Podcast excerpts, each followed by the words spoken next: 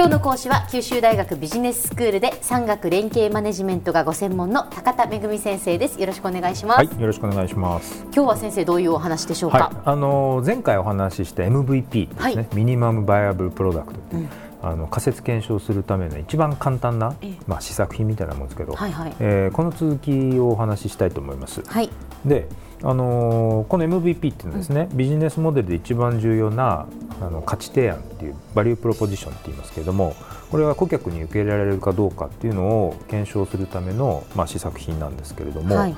今日この MVP 何が重要なのかっ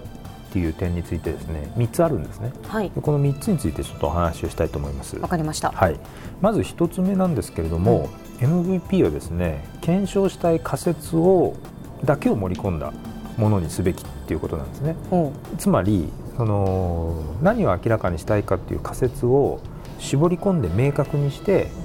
MVP を作ってくださいということなんですね。はい、でこの間の、まあ、レストランの例だと福岡にこうアフガニスタン料理が受け入れられるかどうか。でこれを知るためにはあのまず味なわけですよね、はい、看板料理の味なんですけれどもその味がどうでもいいままに例えば店舗の内装がどうだとか、あのフェイスブック使ったプロモーションがどうだとか、うん、レストランの場所がどうだとかっていうことを言ったってですね味が悪ければ誰も来ないわけですね。はい、ってことはそういうエスニック料理のレストランを開こうと思ったら MVP っていうのはやっぱりその味を検証するためのその名物料理もう1つか2つでいいんですね。でそれである必要があるんですね、うん、でこの料理の味に絞って試作をしてテストをして修正が必要だったら修正する。もうちょっと日本人向きの味がいいかなとか、まあ、そういう工夫をしてそれでまず名物料理ちゃんとみんな食べに来てくれるかどうかを確認して、ね、次のことを考えていくというのが必要なんですね。でまず一つはだからその仮説を絞って、はい。えー、MVP を作るっていうことですね。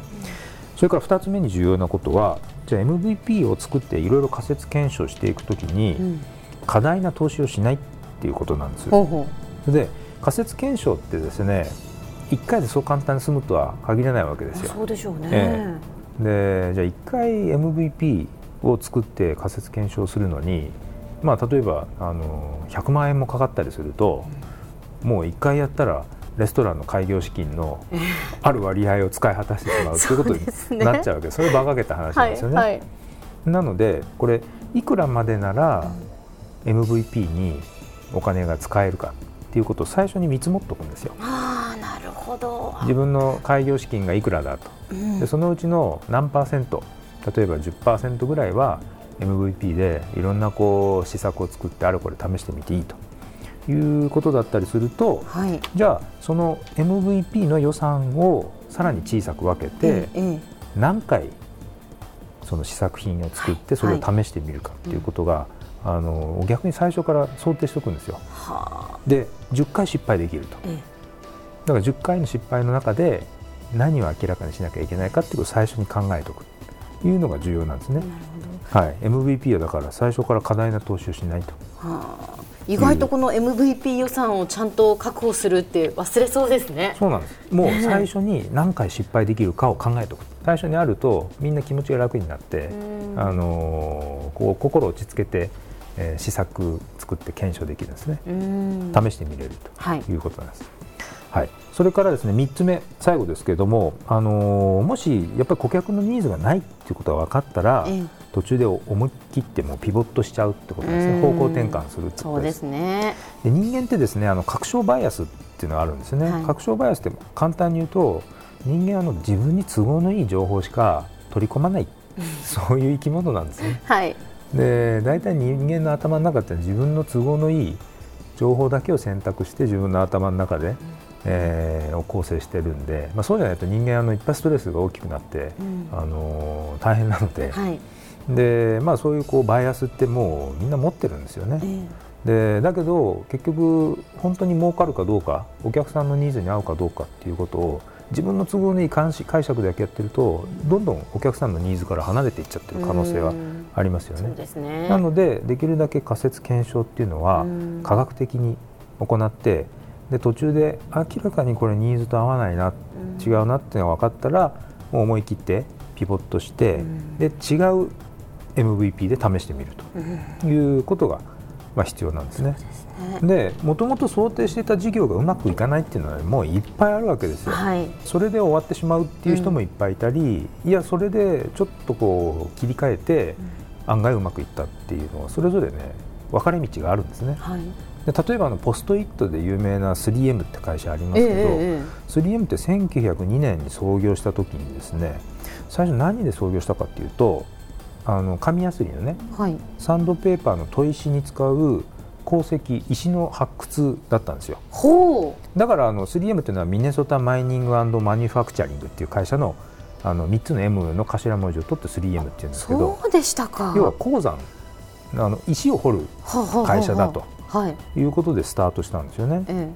それで鉱山掘ってみたらですねなんとそこで出てきた石が全然紙やすりに使えない石だったということが分かったんですよ。さあここでどうするかと、はい、もう一遍鉱山を掘るかあるいは石を掘るっていうのはちょっとリスク大きすぎるんでやめるかと。いうことで彼らもやめたんですねそこで。やめてむしろサンドペーパーあの鉱山持ってる人は石をどっかから調達して自分たちがサンドペーパーを作って紙やすりを売ろうと。いう紙やすりの製造販売っていう方にビジネスのをピボットしたわけです、はい、それが今の 3M になったんですね。あのひょっとしたら彼らがそこで2度目3度目の鉱山をすんごいお金かけて掘ってたら、はい、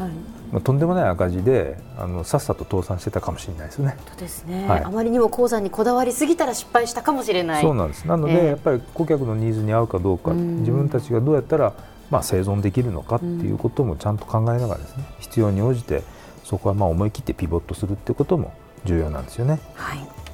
では先生今日のまとめをお願いします。はい、えー、MVP のコツっていうのは3つあります。1つは検証したい仮説を明確にすること、それから2つ目はたくさん投資をいきなりしないこと、で3つ目は顧客ニーズがなかったらもう思い切ってピボットしちゃうっていうことですね。でこれで小さく早く失敗する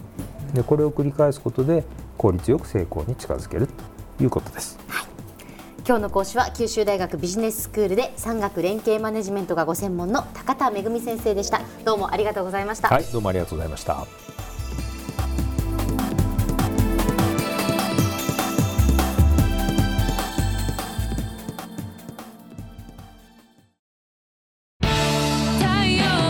BBIQ は九州で生まれ九州の人たちに光を届けています九州のお客様が光り輝くように。それが QTnet の変わらない思いです。キラキラつながる QTnet。